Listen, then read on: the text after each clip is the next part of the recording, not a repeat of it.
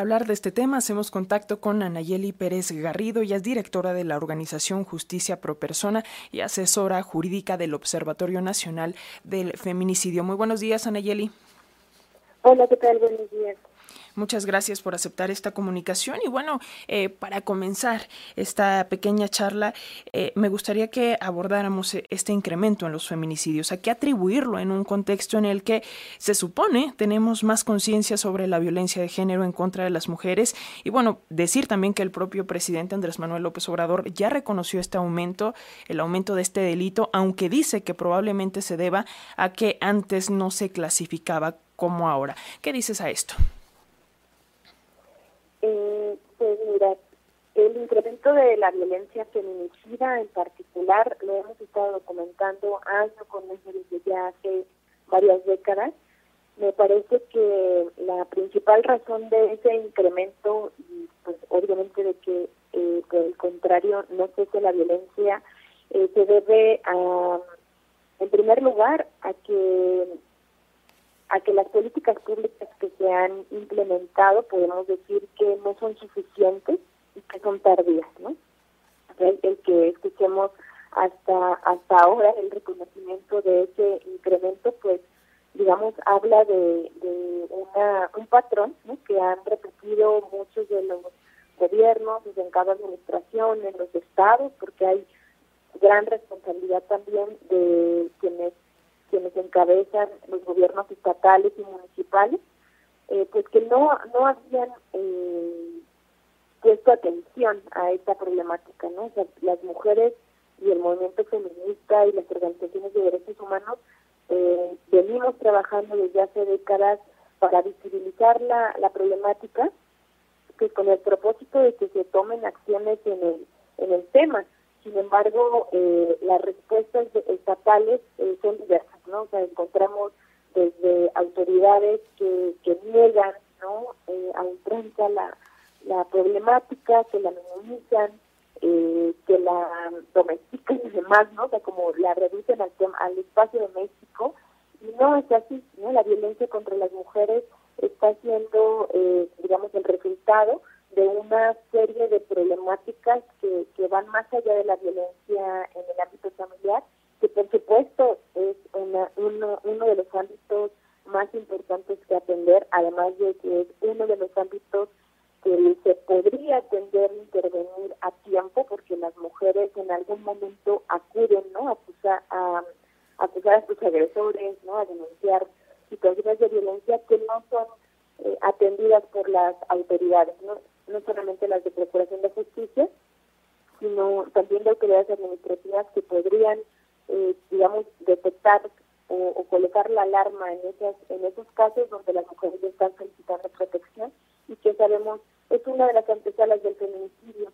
Entonces, eh, digamos, esta, este reconocimiento tardío y, y, digamos, la implementación políticas públicas que no son suficientes que no se ha invertido lo necesario en, en, las dimensiones y en la proporción que se requiere eh, en materia de prevención, porque no se está atacando el tema de la educación, porque no se está atacando el tema de la, de la reeducación de la sociedad y tampoco se está invirtiendo en nuevas generaciones para que comiencen a desaprender ¿no? la normalización de la violencia que eh, respiramos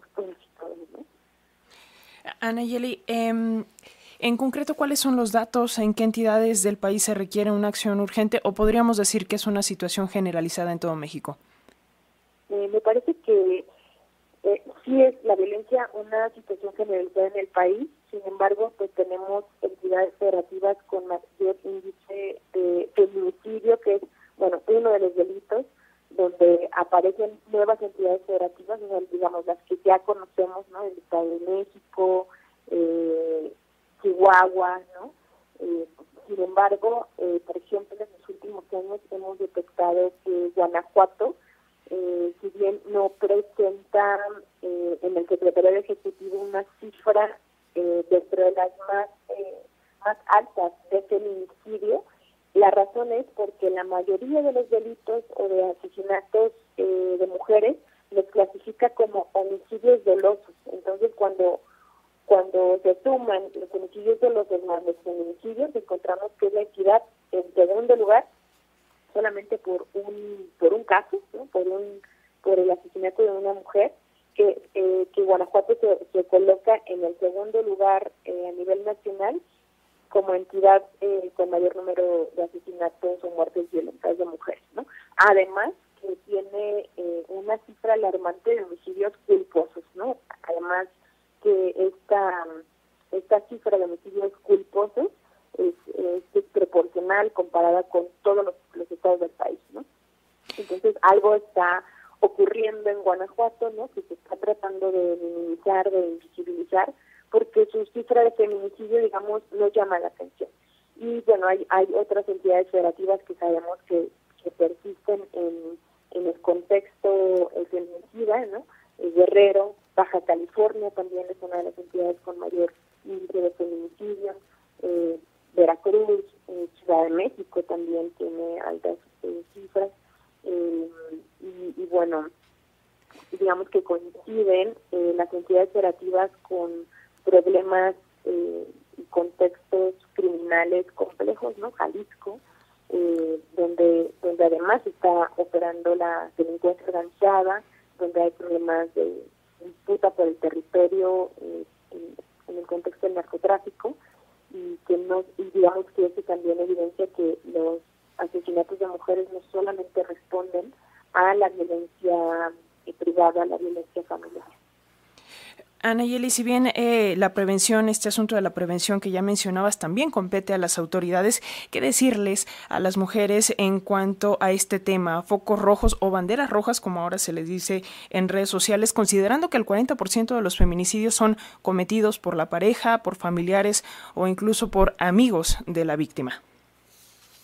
Sí, eh, pues que los indicadores de, riesgo, de riesgo de violencia feminicida, eh, a veces son muy claros, eh, digamos, eh, digamos hay violencias más evidentes, ¿no? Que nos hacen justo alertarnos, ¿no? Que estamos en una situación de riesgo cuando hay un control ex, excesivo, digamos, de, de las actividades, de la violencia física, cuando se ejerce violencia también contra las hijas de hijos, cuando hay violencia sexual, ¿no? Cuando hay eh, una, constancia en, en, el, abuso del poder, ¿no? Y en, el, y en, el, en la violencia, ya sea física, verbal, ¿no?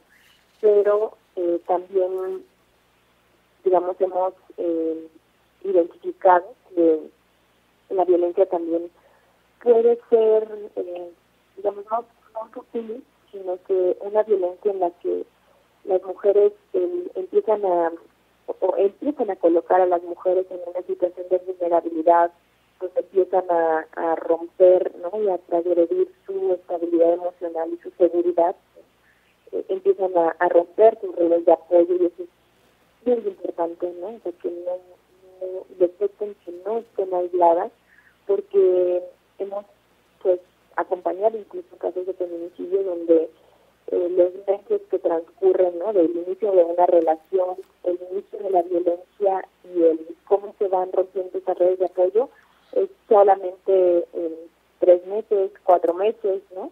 Y, y posteriormente el feminicidio. Entonces, no minimicemos cualquier situación de violencia, hemos aprendido a normalizarlo, hemos aprendido incluso a tener la convicción, ¿no? De tener la misión de, de reeducar, ¿no? O de cambiar a esas personas que creemos que no nos van a hacer daño y en muchas ocasiones ocurre. Entonces creo que eso es algo que nos ha dejado la experiencia en el acompañamiento de este tipo de casos, que nunca nadie se imaginó que esa persona o, o en muchas ocasiones no se imaginan ni la víctima ni la familia, ¿no? las madres de las víctimas, que esa persona llegara a tal grado de quitarle, ¿no? de, de, quitarle la vida. Entonces, no minimicemos la violencia, no la normalicemos.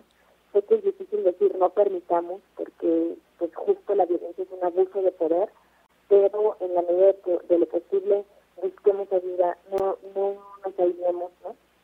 Y, y tratemos de salir de ese círculo de violencia. No nombrar la violencia. Así es, Anayeli Pérez Garrido, directora de la organización Justicia Pro Persona y asesora jurídica del Observatorio Nacional del Feminicidio. Muchísimas gracias por aceptar conversar con las audiencias de la radio pública de Radio Educación. Al contrario, a ti, a tu audiencia, muchas gracias. Muy buen día.